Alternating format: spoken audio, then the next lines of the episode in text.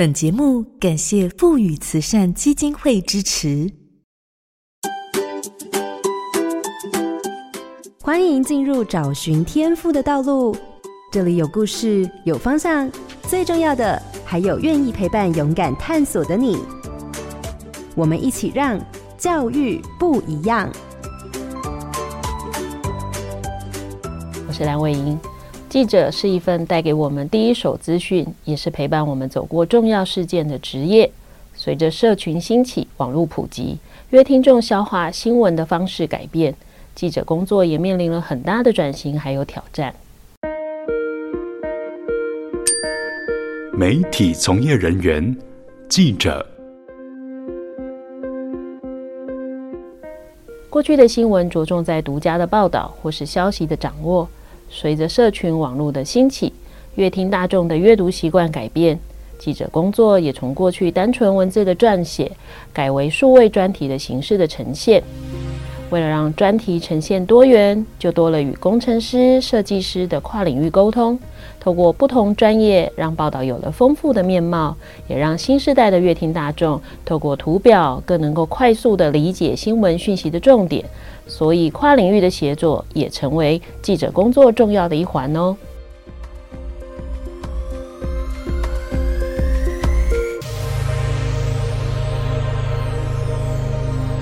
各位好家庭联播网的听众朋友，大家好，欢迎收听《教育不一样》节目。本节目每周六上午八点在好家庭联播网、台中古典音乐台 FM 九七点七、台北 Bravo FM 九一点三联合播出，还有 Pocket 上也可以听到哦。我是梁伟莹，今天要进行的是生涯不一样的主题，要跟大家聊聊记者的职业生涯。节目中邀请到的是联合报新媒体中心数位内容制作洪欣慈，欣慈早安。嗨，各位听众朋友，大家好，我是欣慈。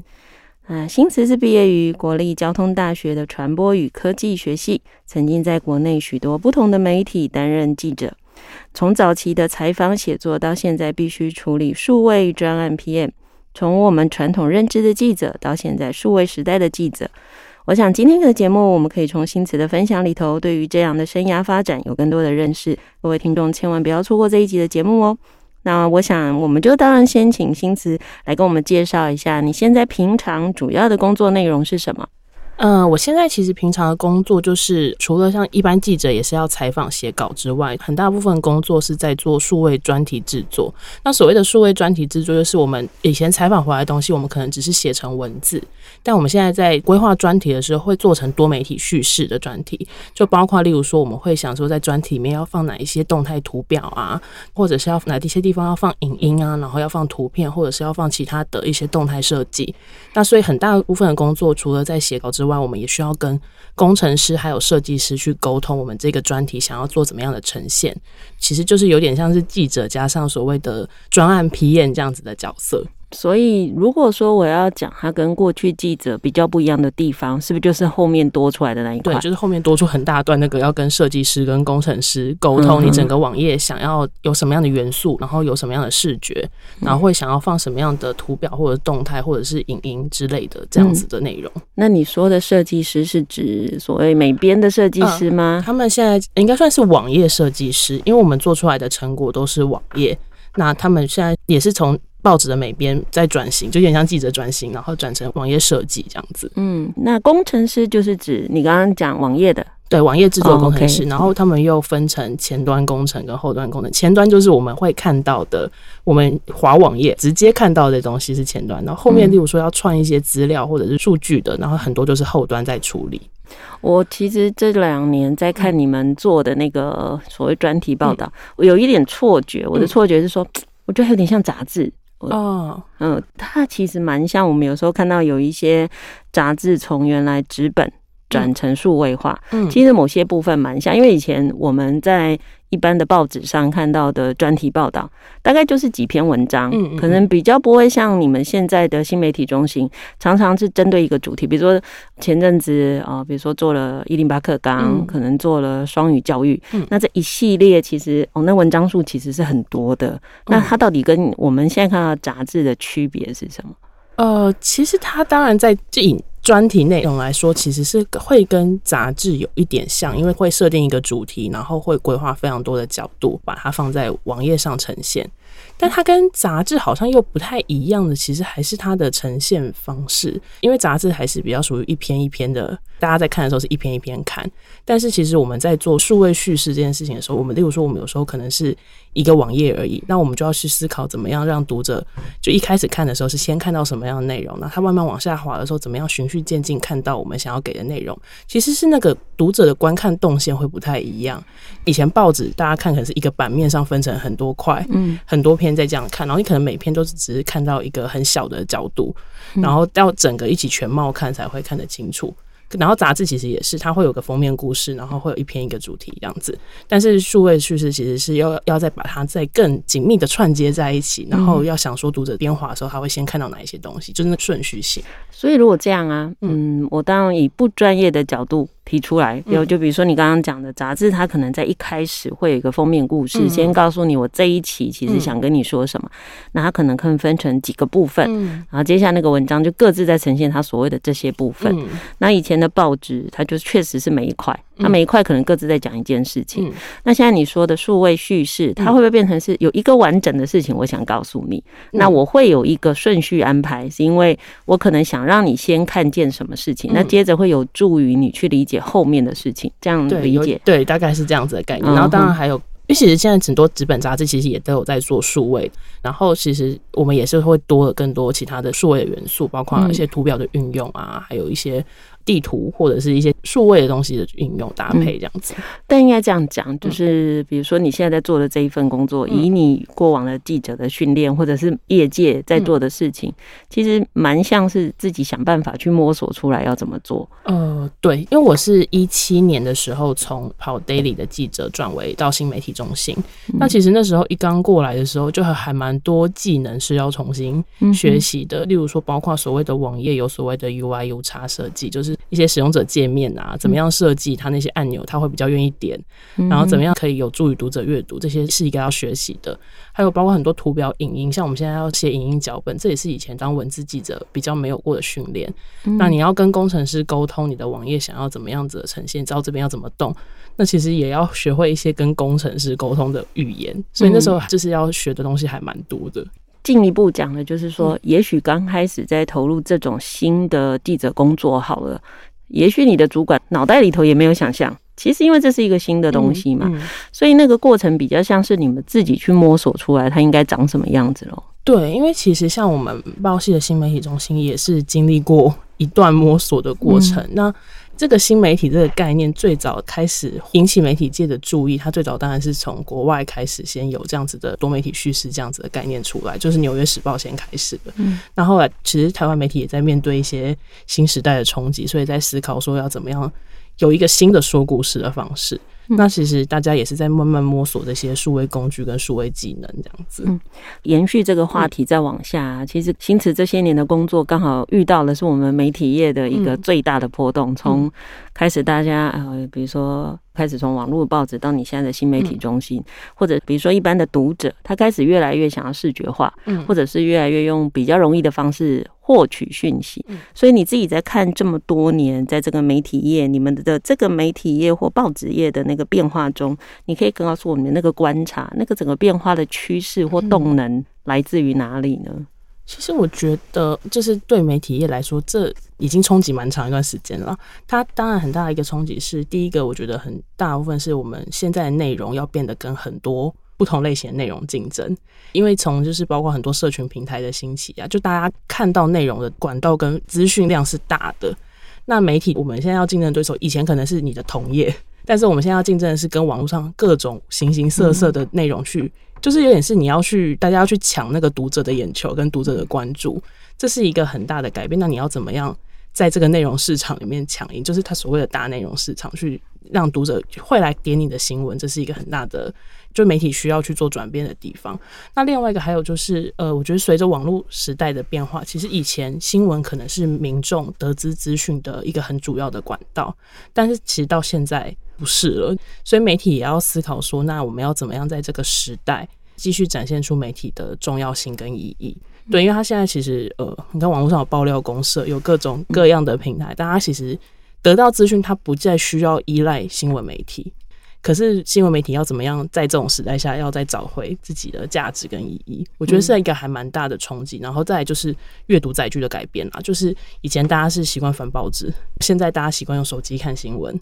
那你的所有的呃，包括呈现啊，还有就是你的整个网站的设计啊，然后你的内容的设计，其实也要考虑到载具这件事情的变化。嗯。所以，所以其实，呃，我想想，呃，听众朋友，如果真的你一直有在关心这类的事情，你大概能够很深刻去感受到新慈所做的事情。包括他刚刚讲的，其实 YouTube 上很多 YouTuber，对，他就是真的都在讲新闻。比如说，我自己有看到有一些，比如说他专门在讲财经，对，很多财经 YouTuber，啊，真的，他就会今天突然跟你介绍，比如说介绍什么虾皮大裁员，哎呦，他就可以讲一整集，对，然后那一整集就可以把相关的整个全球的脉动都放进来，嗯，那也有可能在讲。有一些很喜欢讲战争的，对，所以所以这阵子那个乌克兰的哦，他就可以讲很久。然后政治的，大家可能会习惯去看，嗯，眼球中央或者是老天鹅，就是之类的一些其他的 YouTuber，他们其实也都剪辑出一个很很吸引读者的东西。对啊，所以就回到一个，就像你你提到，就是说那怎么办？因为其实大家有自己的方法，嗯、或者是他喜欢的一些 YouTuber 的特质，嗯、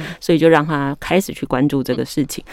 那因为我们因应我们的对象，好，就是我们受众，他其实有这个特质的转变，我们开始在做一些改变。嗯，可是问题是，不管怎么改变，媒体业或记者，他还是有这份工作的本质在嘛。我又不太可能说，哎，YouTuber 他又不能说，哎，他是客观的媒体，他大可跟你说，我就是有立场，你怎么样？好的。但是回到我们今天在做新闻，在做记者，基本上还是提供我们的读者一个相对客观的一些讯息嘛。对，所以就回到一个，其实常常会。会有人在讲的，就是哎，每一个不同的媒体，他们其实都有立场。嗯，好像我每次只要看到呃，这个人如果拿某某某报纸，我就大概想哦，他可能投票会投给谁，然后看看某某的。这个就是在台湾，其实大家都有一定的既定的印象。那所以回到我们在谈这个事情的时候，你刚刚有特别讲到你们现在在做的新闻，其实会比较像叙事型的方式。那你怎么看叙事型的方式？他如何去保留所谓的客观？因为叙事很有可能是我有一件事最后让你发现，所以我就安排了这个顺序。嗯，可这个安排会不会让某一些立场，或者诶，因为你看着我安排的这个叙事的过程，诶，所以你就会得到我我的结论了。这个平衡点其实是很难拿捏的。嗯，对，我们要开发一个专题，其实我们一开始我们一定是先知道了某些事情，嗯，然后一开始就有一个先切入的角度。可是我们还是会透过大量的采访，去尽量把这件事情的全貌拼凑的完整，再让读者去理解这件事情。可是，因为我最终还是有我这个专题最后想要传达给读者的那个事情。要说它是立场，它好像也不是特定说我一定是带有什么样的偏见，或带有什么样的。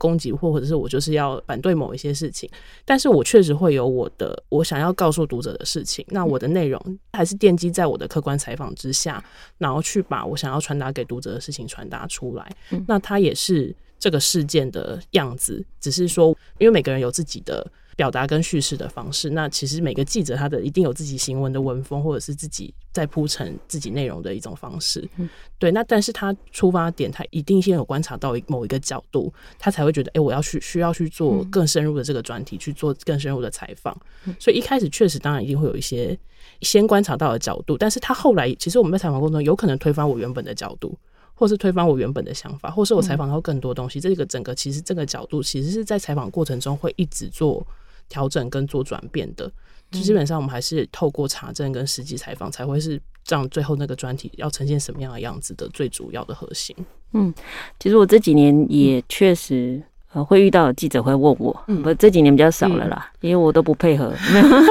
前几年比较多。那。我真的觉得还不错，就是至少会有一些记者会来问你说：“嗯、我听说了有这些事，嗯、老师你自己在现场这样跑，嗯，你可不可以告诉我你实际上看到的？”我觉得这样其实是至少是负责的。真的有一些就是捡到枪就，嗯、对他就会觉得哎、欸、太好了哦，有人密报这个，他就赶快去报，也也是有这种。我们也要去想密报那个人我们媒体也要小心，不能沦为密报的人他手上的那把枪跟他操作的那个工具，因为你也不知道他这件事情报给你，他一定有带着他自己个人的目的。嗯，那我们也不能就是同照盘全收，是，我们还是要多方的去了解，说这件事情是不是真的是他讲的这个样子。对，所以有时候我真的会遇到一些记者朋友问我的时候，我就会告诉他实际的状况是什么。嗯、那你说的可能是这件事的哪个部分，嗯、但事实上他为什么会是这样？嗯，那我会讲，我说那如果你真的想知道，其实你应该要问哪些事？嗯，哎、欸，他就知道哦，原来关键是这个。嗯，对，因为其实就像，嗯，我觉得所有媒体朋友最辛苦的就是，除非你自己有个人立场，不然其实真的跟你爆料的人，他一定有他的目的。嗯，可是很辛苦哦，因为这个工作又必须跟呃这些可能在现场的人有一定好的关系。嗯，可是你又不能够被他利用。对对，所以我觉得。还是有点像，这讲有点怪，好像刑警养线民，可是也不是哦。呃，其实有点像，是哦，对，因为有点像，因为记者一定有他自己。的一些消息来源，嗯嗯嗯，对，那有些我们就当然会保护，对，就是所以很多时候有时候看到一些新闻会写说，哦，有人不具名啊，对对，那种就是其实他在保护他长期的维持的关系的消息来源，但这种消息来源不会只有一个特定的呃领域的人，是对啊，因为有时候真的，我觉得这个可能一般听众比较难了解。我有时候遇到记者朋友跟我说，我说谁跟你讲？他跟我讲，我就说他讲话都很夸大。他说哦好，就是有些事情可能就不同领域的圈子就会知道啊，这个人他可能讲这个，他背后有一个或者。是啊，他就是跟你想问的那个人刚好死对头。对，他们两个本来就在认真某个计划的时候就不合适。对对对对，你你不要被他利用啊！你不要帮他写，你不要帮他写，你会被他害。对，类似这种。对，所以其实我觉得这帮助听众也可以理解，就是说有时候记者在写的东西，当然他们会尽量去收证，可是因为他毕竟不在现场，所有的东西其实都透过这样的方式去获得，难免有时候还是会不小心遇到某些可能不完全，我不是说错误，我等于说不完全的一些资料。那当然就回到这个，就是我们有时候常常在那个，比如说你们的那个平台底下好了，嗯，那你就看到很多人不是开始留负评吗？哈，当然有一些每天就是到不同的版面都骂一样话的那种不算，嗯，有一些真的就是他会有个人立场，比如说不管你今天报什么，他就是不喜欢你的媒体，哦，嗯，不管你讲什么，他就是一定骂。那像遇到这种状况，我我觉得刚开始应该也很难调适哈。刚开始会想说，天哪，我要怎么解释这个事情呢？因为例如说。我之前前媒体可能他的选民是比较呃，可能就是不喜欢你报蒙古或新疆或者是一些什么相关的新闻。Oh, okay, okay. 那我之前只是因为跟一个大学他们在印度有做那个流亡藏人的医疗服务之类的，其实是一个跟政治完全无关的新闻。嗯、可是他可能看了就会觉得说，哦，我们在听。这些嗯，反民对这些，他可能不会去厘清。其实你可能谈的是某种，对我谈的其实是别的事情，是一个跟政治完全无涉的事情。可是他可能就会开始在下面狂留言说，对，你们就是对帮谁啊，帮谁讲话这样子。对对对。那之前比较敏感一点的，就是例如说什么香港，就比较容易会遇到这种声音。那还有就是，也是有一些，像我们最近做教育题，那有些人就是。不管你做什么教育体，他都是来骂教改，啊、对对对，他就还骂当年教改，就是他不管你做什么样的教育体，他每次的留言一样，嗯、一模一样的。对，那这种东西，我早年会想说啊，天，我是不是要解释，还是我应该是不是要澄清或者什么？嗯、但后来就觉得。大家其实都有各自的立场，就他也很难被你说服，对，你也好像也没有必要一定要去说服他。那反正台湾是一个言论自由的地方，只要他不要涉及到辱骂，或者是涉及到一些就平常心接受这件事情。是，其实就好像我们现在的脸书一样，对，当然脸书它是个人的媒体，那不太一样。那你如果说一般的媒体业的它的这些呈现的方式，说真的，我就是把我。调查到的东西告诉你，嗯、那你要接受，你不接受，我实在没有办法决定。嗯，嗯，那有些人也很特别，就是他总是喜欢去他不喜欢的那个媒体。就是对所谓的黑粉吧，就是 对，就是对对，你又不能又不能回家跟妈妈说，妈，我的粉丝又增加了，哪一种黑色的那一种？对，我我后来都会安慰自己说啊，算了，不管是负面的批评或者是正面的肯定，只要有讨论，至少他的这条新闻代表说有被看到，是我觉得这是好事，这还蛮重要的。对，那其实回到刚我们在讲那个过程，因为你之前说你做 daily 的，那就是今天发生什么事我就赶快报。对，可是你目前做的，其实它就会变成。是一直在发生，但它没有那么及时性，嗯、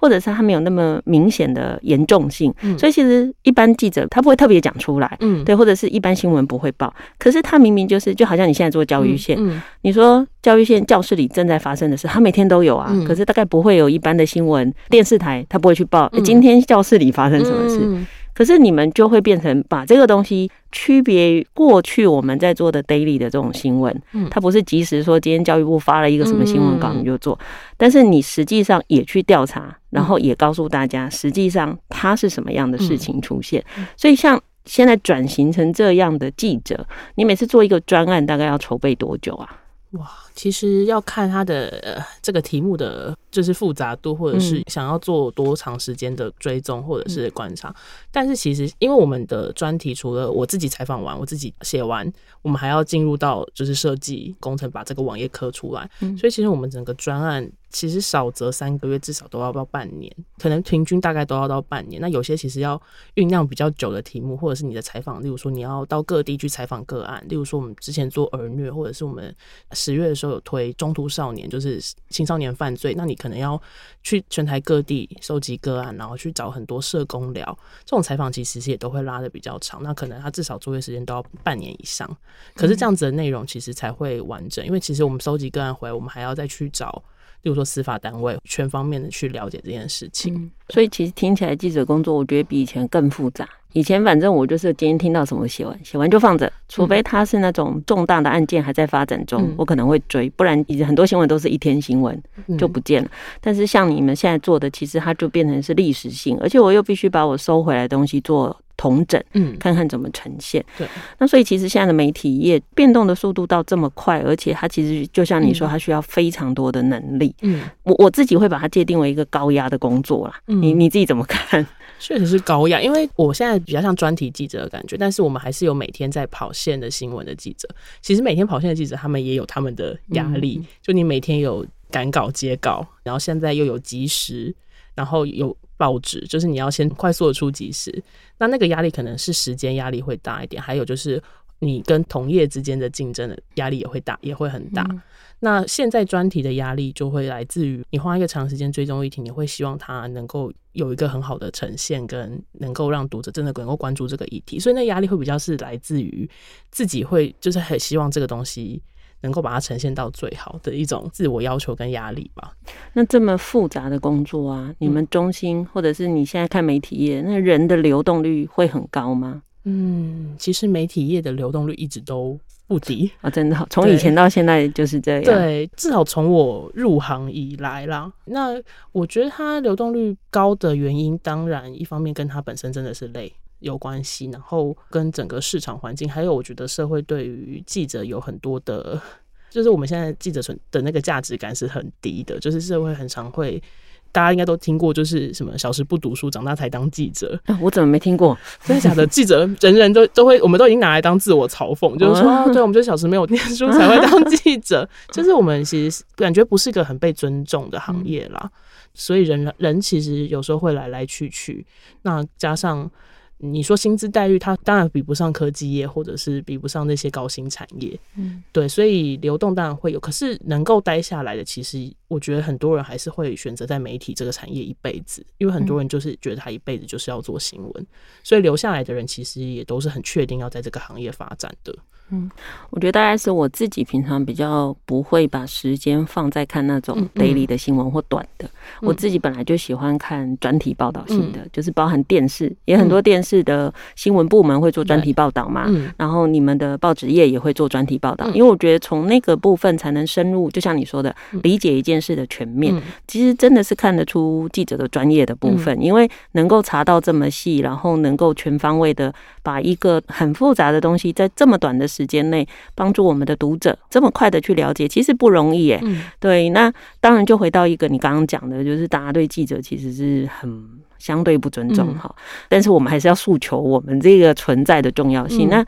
你会怎么告诉大家说，其实这个社会，即便你都可以上网找各种资料，你有很多 YouTube 可以告诉你很多事，嗯、但是其实媒体业甚至记者他是非常重要的存在呢？嗯，我觉得。你如果要找资讯这件事情是很容易的，现在网络上资讯太多。可是记者其实很重要的价值就是，其实我因为我是新闻相关科系毕业的嘛，其实那时候老师都会一直说媒体是很重要的第四权。其实我到现在也都还是很认同这件事情，就是我们能够做到的查证、监督跟关怀这样子的能力是新闻媒体存在很重要的价值，也是很一般的那种 YouTube 或者是一般只是网络上发发文的那种内容很难被取代的，因为你很难。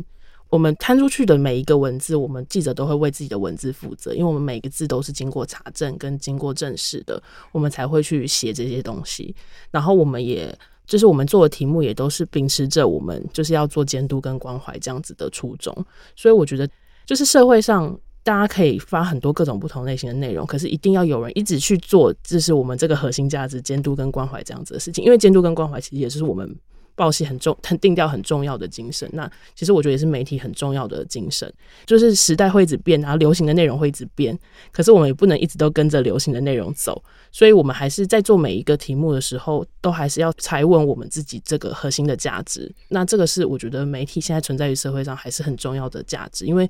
有些东西你也不是一般的 YouTube 或者一般的网络内容者可以去监督的议题的，它可能需要涉及到很多的行政单位。那确实，媒体比较有机会接触到这些行政单位，然后我们可以做比较深入的报道。嗯、所以这两个核心的精神，我觉得还是媒体在现在社会上很重要的价值。嗯，我觉得刚刚新慈讲的很重要，就是所谓的监督跟关怀嘛。嗯、所谓监督跟关怀，就是有些事推动了，你做了没？你到底做了什么？嗯、或者？有些事你到底有没有做？因为监督就这样。那、嗯嗯、我觉得关怀其实更重要哈。就比如说我们呃，像我看了那个报道，在讲双语教育。嗯、这双语教育那个关怀不只是关怀做的人啊，有做的学校有做的教室发生什么事，嗯、我们也关心的是那没有做的地方呢？嗯、那他们对于这件事的看法是什么？哈、嗯，我想那个比较处于。你不是因为自己的兴趣去做报道，你只是因为你知道有些事在发生。如果我今天不报道，根本就不会有人注意，所以这就是这份工作存在的价值。嗯、那我想，我们在这一段的节目里头，我们谈了很多其实跟记者工作有关的部分。那当然，接下来我们因为是生涯不一样，当然要谈这个生涯的发展是怎么来的。那一开始我们其实就谈了。呃，新慈其实读的是交通大学的传播与科技学系，那这跟你现在的工作的相关性是什么？呃，其实我的相关性还蛮高的，因为就是我的那个传播与科技学系啊，他当时学的内容除了新闻之外，其实我们那时候还全方面的涉及了，就包括行销、电影、影视拍摄。然后还有包括就是我们其实也有录音，对，所以我们其实后来毕业的人其实是散到各个所谓的广泛的新闻、行销、公关、影视领域，所以其实念的相关性还蛮高的。当然只是说，因为什么都学，所以你要确定说你毕业后到底要往哪一条路发展。这样，嗯，我记得我第一次那时候邀访你的时候，你给我你的简历嘛，那、嗯、就看到你的学历的时候，我第一个印象是，哎。我脑袋里完全想不到这个系会做这件事，oh. 你知道，可能是因为我自己是理工出身的。嗯、我想这个应该是在呃写程式啊，做什么吧？Oh. 因为传播与科技.对，嗯、所以我就一直以为诶这个系在做这个。那因为还好遇到你，我才知道哦，原来不是。呃，我们当然也我们也有一堂课在写程式，oh. 一堂课在学一些什么设计软体啊之类，我、oh. 就学的还面向还蛮广泛的。还是你因为学了确定你不会那个，所以好吧，那就走另外一、呃。当然也是有你在学的过程中会自动排除掉啊。这条我就没兴趣，嗯、我一定不会做。然后那时候，因为像那时候有学什么统计啊，然后学城市，然后学完就觉得，嗯，我应该不会走这个方向，然后 就先排除掉一些这样子。嗯、那你当时从高中要填大学科系的时候啊，这个系的名称应该对你也是陌生的。哦，你是知道了才去念，还是进去才发现原来他是这个？算是知道，因为我那时候填大学的科系其实还蛮用删去法的，嗯、就是我对数学没兴趣，所以我先把商学院都删掉。然后我本来想最想一开始想念的是外文系，嗯，但是后来那时候的英文老师有苦口婆心的劝我说，其实未来英语力可能是大家基本上会具备的能力，其实不需要特别再去念外语系。假设我只是想要有英文能力这件事情的话，他觉得可以去找一个其他的专业领域去念。然后其实我那时候也还没有很确定自己对大众传播这件事情是有兴趣的，嗯、但是就觉得啊，好像相对之下是比较有兴趣，或者是觉得啊，好像比较可以去念的，然后就开始填，就是把大船的相关的科系都填上去，这样子。不过这样已经算蛮好的，也就是你在填科系的时候，你就已经很聚焦了。嗯，对，比较不会像现在有些高中生一直还搞不清楚自己要什么。嗯，所以最后填的系差好多。那时候其实身边很多人填科系也都是这个状态，就是。有些人是就是分数到哪边，他就把那个分数周围的科系全部填一轮。嗯，然后那时候也会有些人鼓励你说啊，你就先进某一些学校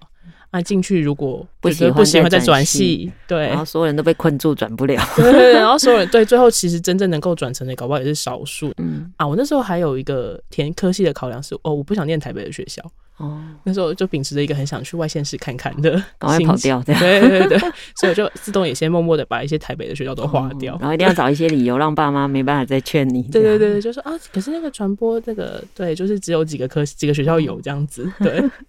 就像你刚刚在讲你现在的工作啊，其实有蛮多应该不是跟大学学的直接有关，嗯，可是你又这么忙，你怎么去帮自己增能呢？哦，其实。那个真的是一个需要一直持续的接收新知跟进修的过程，因为。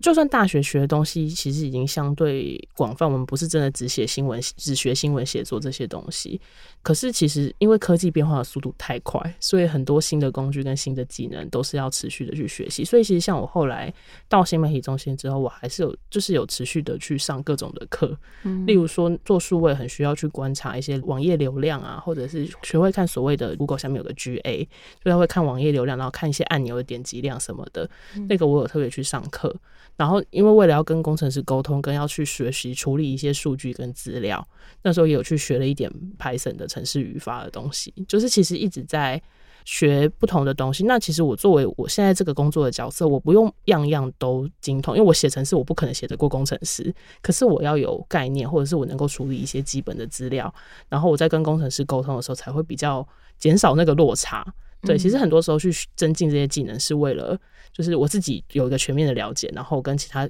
不同职能的人沟通的时候，才会比较快速。嗯，因为你毕竟是做有点像后一个专案，所以你必须要协调的人很多。对，就算不是真的做的，也要懂行话哈。对，也要懂行话，然后就是你不能让工程师觉得，哎，我在跟一个笨蛋讲话。对，就是对，然后也不能让就不能让设计就是觉得啊，我讲的你都听不懂，对的那种感觉。对，哦，对，那这样我好想问，嗯，你平均一天工作的时间多长啊？哦，到底怎么挤时间上课？呃，我现在的单位其实工作时间已经相对之前在外勤跑线的时候稳定。嗯、如果没有特别的加班或忙碌的时候，大概八九个小时。嗯、可是因为我们这个行业就是比较多，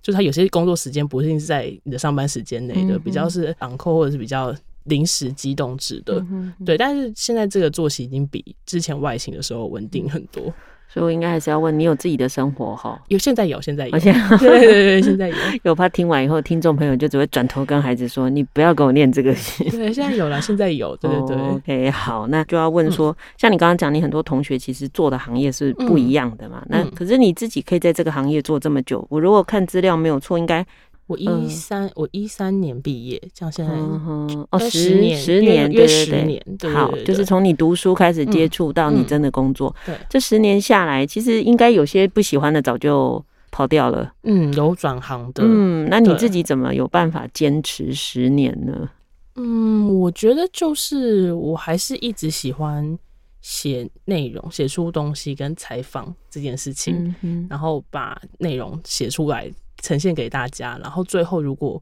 能够产生一些影响，或是产生一些改变，其实那个成就感跟回馈感是很高的。嗯、就是我还是一直蛮享受这个过程，嗯、就是不管是读者任何反应，我都觉得那个是一个回馈感很高的工作，嗯、所以我就是还是，所以我觉得一直。坚持下来就是对，因为我就是一直很喜欢，还是很喜欢这个工作本质这件事情。只是我现在使用的工具不一样。我以前是可能每天在跑线，然后写文字，写文字型的报道。嗯、那现在可能要用各种不同的内容跟工具去写，但是本质上是一样的。所以应该这样说，比如说有些人的工作喜不喜欢是在看结果好不好。嗯，但是如果从你刚刚讲的是，其实那个过程就让你觉得那是你喜欢做的事情。嗯就从过程到结果，我都还蛮喜欢的。嗯嗯，嗯对，那可能我觉得记者这个工作，我觉得相对可能很多行业是那种最后的那个回馈感跟价值感是相对比较高的，因为我们的回馈感很直接的从读者的反应跟如果是政策型的，看到政府的一些回应或者是读者的反应，其实都是一个很直接的回馈。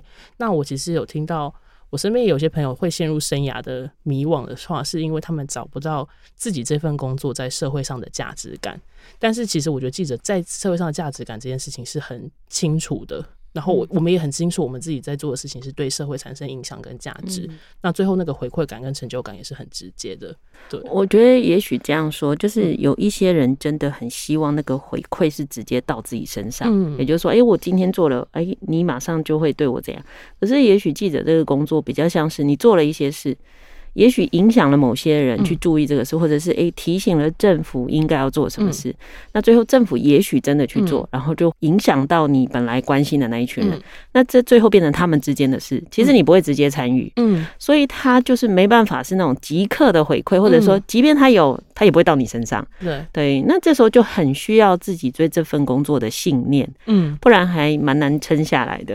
对，可是因为我觉得会真的继续当记者人，应该都没有想说那个回馈是要回馈到自己身上，因为其实我们。我们都是在报道，不是发生在我自己身上的事情。当然，如果我这个族群跟我本身有关系，那也是。但是很多时间我们都是在报道别人的事情。那其实本来记者就不会追求那个回馈，要直接回馈到我身上，或直接对我的工作，或者是甚至我的薪资或产生什么影响之类的。所以，如果基本上，如果你自己的孩子哈，我当然跟我们听众的，不管老师啊，或者是家长谈，假如你的孩子其实是很在乎那个直接感受的，或许这份工作相对起来，他可能就要。考虑了，这是不是他喜欢的？嗯、我我会这样问，是因为我们自己在做协会，协、嗯、会的工作有时候里面就会有一些工作是你不会直接碰到现场，嗯、你很可能是在协助周边的联系啊或行政工作。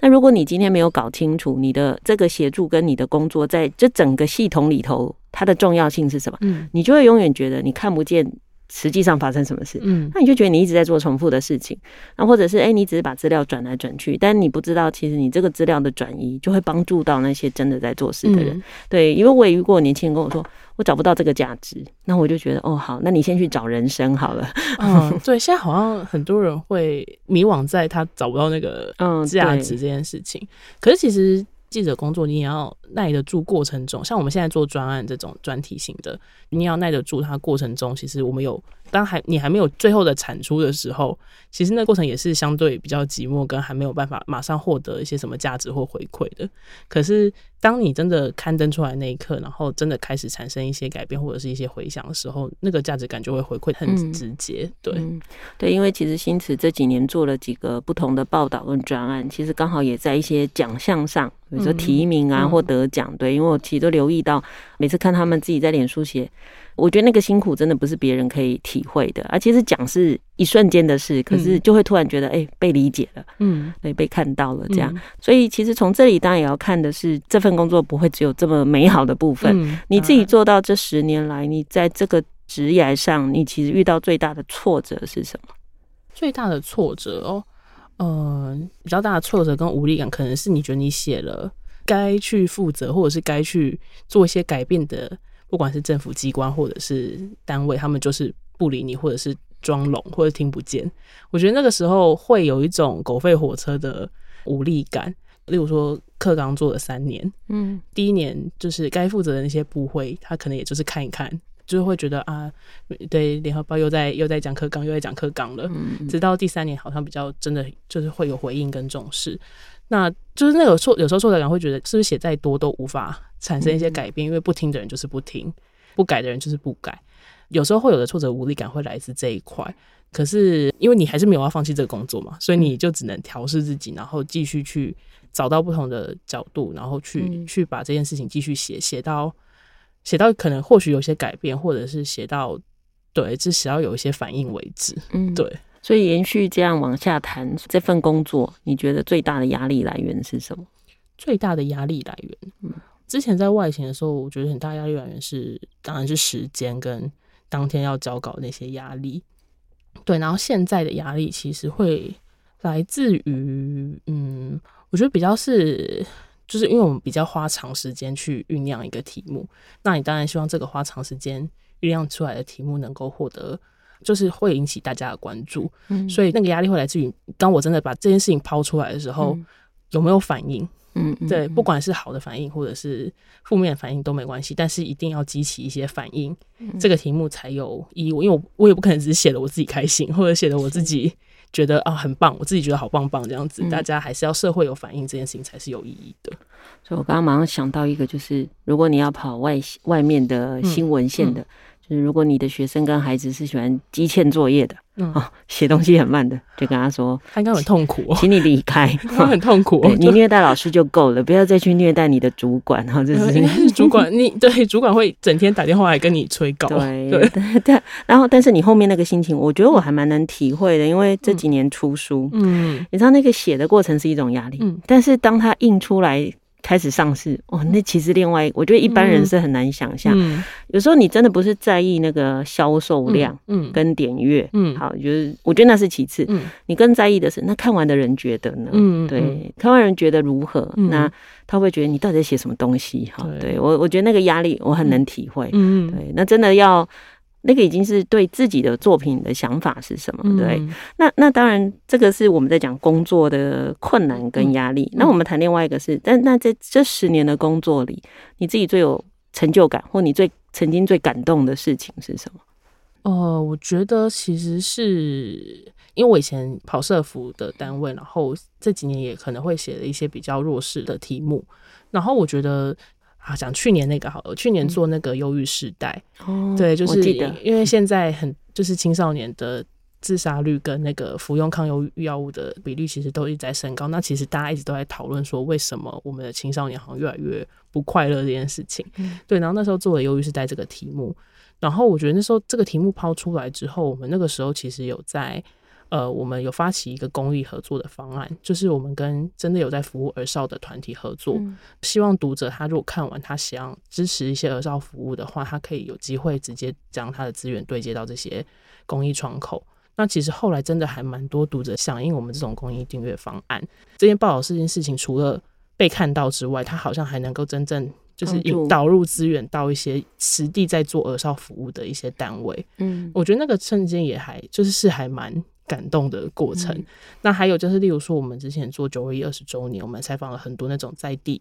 就是做灾后重建二十年的一些团体，然后透过我们的报道，我们记录了这些人这二十年的努力过程。后来他们也都回馈说，诶，他们有获得一些很多关注，不管是资源或者是一些可能有一些新的合作机会，那其实都可能帮助这个协会可以继续更稳健的走下去。我觉得这样的过程，其实你都会，就是对记者来说，都是一个很大的开心跟很大的快乐。对，所以其实，在台湾有很多事不只有政府在做，可是政府的政策，其实说真的，我们相对容易看到是你总有民意代表在监督嘛。可是我们其实台湾有非常多一些事情。他可能在一些角落，或者是相对没有那么急迫性的事，其实是蛮多所谓 NGO、NPO 在做，对，或者你讲的社福单位，嗯，但他们其实只要那个事件过了以后，其实得到的资源就开始变少，所以其实不断的要报道，也是提醒大家说，你不要忘了这里还有一群人，嗯、其实不断的在解决一些问题，嗯，对，而这些问题其实对于呃，如果我们今天以同理心，它其实对于人性尊严或发展其实是重要的，嗯、对你，因为你刚刚提到那个忧郁世代，嗯。我其实也是最近才发现哦，原来成年人焦虑的人很多。对，对我后来发现，诶、欸，我从来不知道。我觉得我也不知道是不是因为我整天投注教育，嗯、所以我的朋友都不跟我聊天。嗯、我最近才发现，嗯、其实不少人在吃焦虑症的药。诶，这件事也是一个还蛮值得。我就想说，天哪，你这医生会说，哦，你已经到了要换药的时候。你几岁以前是忧郁症，啊、几岁后面焦虑症？这这也是一个蛮。而且我在听我朋友讲，是你平常看不出来，所以你没有想到说哦，原来你需要吃这个药物帮助你自己。嗯，然后他也跟我说，其实他有一些朋友吃了二十年哦。我更吓一大跳，我突然在想说，哦，像我这么少一根筋，也没有啊，就是对某些事就会让他 let it go 的个性，好像也蛮幸福。所以像这种，可能你可以开始报道嗯。成人成人这件焦虑的事情，对，因为好像成人有一个，然后我们之前还有看到高龄忧郁这件事情，对，高龄忧郁又是另外一个，对，因为现在高龄化社会，其实很多人也会进入到高龄的一些，然后忧郁跟失智又常常绑在一起，对，我就互相影响，对，因为突然真的。这就提到我接下来要问的问题，你因为其实做记者蛮常要看这种社会，我不要说负向，因为我觉得负向好像这不是什么，嗯、而是说我们会看到社会某些一般人生活中不会注意到的面相，嗯、但很可能跟你的成长经验、你的生活环境其实差很多。嗯、那我觉得如果基本上自己是一个相对比较难切割清楚的，他可能就会一直处于一个。比较呃低迷的情绪状态，嗯、所以你怎么看？到底什么样特质的人适合走这一行呢？嗯，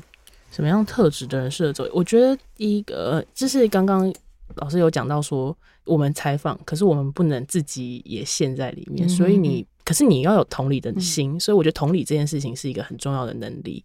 可是你又不能太。就是那个共感度又不能太太高，搞到你自己也陷入那个情绪。嗯、因为其实我们在记者在看事情的时候，还是要拉出来一点，某种程度还是有一个客观的角度去看。所以是同理，但是又不过度沉溺进去的那种那种心理状态跟能力。嗯，这是一个，这好难哈。对，然后还有，然后还有一个很重要，就是我觉得要很能够习惯跟接受变动，嗯、这是一个很重要的能力。因为记者工作每一天你会都会碰到完全不一样的事情，嗯，等到你每一次都会碰到完全不一样的题目，然后因为我会突然想到这件事情，是因为我我有个朋友本来以为他自己会喜欢跟适应媒体工作，所以他从可能公务体系进到了比较是媒体领域的公务体系，他后来发现他完全不适应，因为他不喜欢每一天的工作内容都不一样，嗯，他喜欢就是很稳定很固定，就是他可以好掌握的。嗯，工作内容，但是其实媒体工作是完全，你不管是在外勤跑，你可能每天都在处理不一样的新闻，然后随时都会有突发状况发生。那做专题来说，你也是会常常碰到不完全不一样的题目，然后你每天都在适应不同的题目的带来的不同变化。所以我觉得要能够接受跟适应变动，你是喜欢变动，跟喜欢不一样事物的这个能力很重要。嗯，再就是喜欢跟人接触，跟喜欢听故事，跟喜欢说故事。我觉得这是一个，就是记者很重要的能力特质，因为我们的呃很多故事都是跟人接触得来的，所以你一定要喜欢跟人接触，然后你会喜欢聆听，然后你也会喜欢再把这些故事说出来，这个特质我觉得是还蛮重要的。嗯我发现你现在讲的特质，这三个都跟我现在在培训我们协会的 去帮忙别人的人开出来的条件是一样的。嗯、对，所以新词可以转来，转来我们这边去陪。对，我们私下聊，对大家，到时候公开讲说，哎。对，又被公司关注。但但但其实这个真的，我觉得蛮不容易的。就是很多人帮助别人，到最后就直接陷入他一模一样的情境。嗯、那我常会说，当你进入他的状况中，你就再也看不清楚事情了。你其实就没有办法帮到他。嗯、然后变动本来就很正常，因为人生本来，尤其是你开始去。进到别人的生活里，嗯、我如果每天只在我自己的世界，那他就很固定。嗯、可是偏偏这个工作又一直要进入别人的世界的时候，变动就是正常啦。你怎么能期待它不变动？嗯、那当然最后就是你一定要能够把它转化成别人可以被你啊感动，也不一定是感动，他、嗯、至少能够让他因为看你的文章发现，原来这件事真的很需要被注意。嗯、所以其实这是不太容易的事情。所以大家也可以去评估看看，就是第一个至少这个孩子的特质要喜欢人，嗯，对，不喜欢人的，好，对，我们可以建议他网工工程师 啊，是的，是的，也可以做媒体业，对，哦，也 OK。你很宅，你很喜欢跟机器或者是只做固定的事，其实你就做所谓背后的工程师。因为真我真的有碰到工程师，他是喜欢新闻内容的人，可是他可能不是擅长。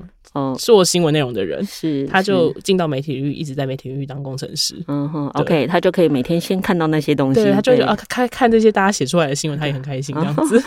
对，这样大家就可以理解，大概你可以在不同的呃产业找到什么样自己的路。那最后一个问题想问的是，那新慈在记者这个行业十年了，你自己怎么看你后续的发展呢？我后续的发展哦，你怎么想象？我只能想象说我会。一直是做一个说故事的人，可是那个说的故事的方式会一直在改变，因为现在大家不是都会讨论什么元宇宙啊，或什么新未来的世界这件事情。其实媒体也一直在想说，那媒体如果真的进到完全又下一个时代，就跳脱出更往前一步的那种世界，媒体内容会长成什么样子？可是因为这世界上，我觉得是永远人都会需要，还是会需要听故事跟接收新的内容。这个需求是不管什么时代应该都不会变的，所以我觉得我未来的想象就是我还是会一直想做一个说故事的人，只是说故事的那个载具或者是载体或者说的方式会不一样，可是就还是一直在做这件事情。嗯，对，好，也就是说他没有要成为什么样的人，但他还是从。刚刚到现在跟我们说的一样，他一直想要做的是他喜欢的事。嗯，好。那其实我跟新慈认识很多年了，但我们平常不会太常联络了。嗯、我的我如果讲这样，大家以为我是你的县民哈。我我跟新慈其实真的没有太常联络，嗯、但是总是遇到某些关键点的时候，哎、欸，新慈会问说：“老师，这个主题，嗯，可能问一下意见。”那我觉得这个基本上是一个谨慎的态度。那大概这也是我今天为什么特别邀新慈来，因为也知道他做事的风格，他而且他对他自己这份工作的投注哈，那我也相信听众朋友一定跟我一样，从新慈的经验里头，我相信你对记者会有一些不一样的想象跟看法。那也希望这样的想象跟看法，能够让你重新再回头去珍视跟支持一些我觉得用心的一些媒体的工作者。那谢谢新慈今天带来的分享，谢谢老师，谢谢大家。感谢您收听今天的节目，欢迎大家上脸书加入教育不一样的粉丝团。如果您对节目有任何疑问或想要交流的感想，都可以上脸书私讯留言，我会安排回复。接下来，请您继续锁定好家庭联播网台北 Bravo FM 九一点三、台中古典音乐台 FM 九七点七，也邀请您上 Podcast 搜寻订阅教育不一样。感谢今天联合报新媒体中心数位内容制作洪新慈的受访，我是蓝伟莹，教育不一样，我们周六上午八点见。以微笑点亮教学现场，赋予慈善基金会与您一起支持教育，陪伴生命找到自我价值。